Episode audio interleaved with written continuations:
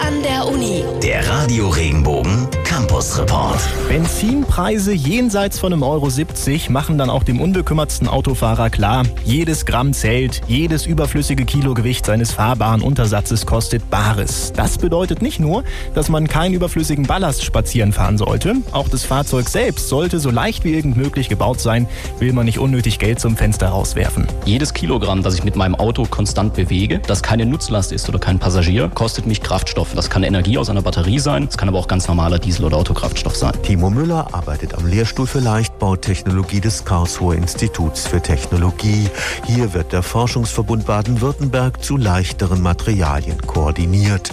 Die Wissenschaftler haben sich ein ehrgeiziges Ziel gesetzt. Sie wollen einen fatalen Trend umkehren. Unsere Autos werden immer schwerer. Golf Generation 1, der hat ungefähr 850 Kilogramm gewogen. Golf Generation 6 sind jetzt 1400 Kilogramm ungefähr. Der erste Schritt, der jetzt in den nächsten Jahren umgesetzt wird, ist es zuerst mal diesen Gewichtsanstieg zu stoppen. Ich denke, wenn wir bis 2025 schaffen, Fahrzeuge, die neben einem konventionellen Verbrennungsmotor noch über einen hybriden Antriebsstrang verfügen, sodass ich in der Stadt als Plug-in-Hybrid mit Strom fahren kann, das Gewicht nicht über heutige Fahrzeuge ansteigen zu lassen, wäre das schon ein Erfolg. Damit das gelingt, muss buchstäblich an allen Ecken und Enden Gewicht gespart werden.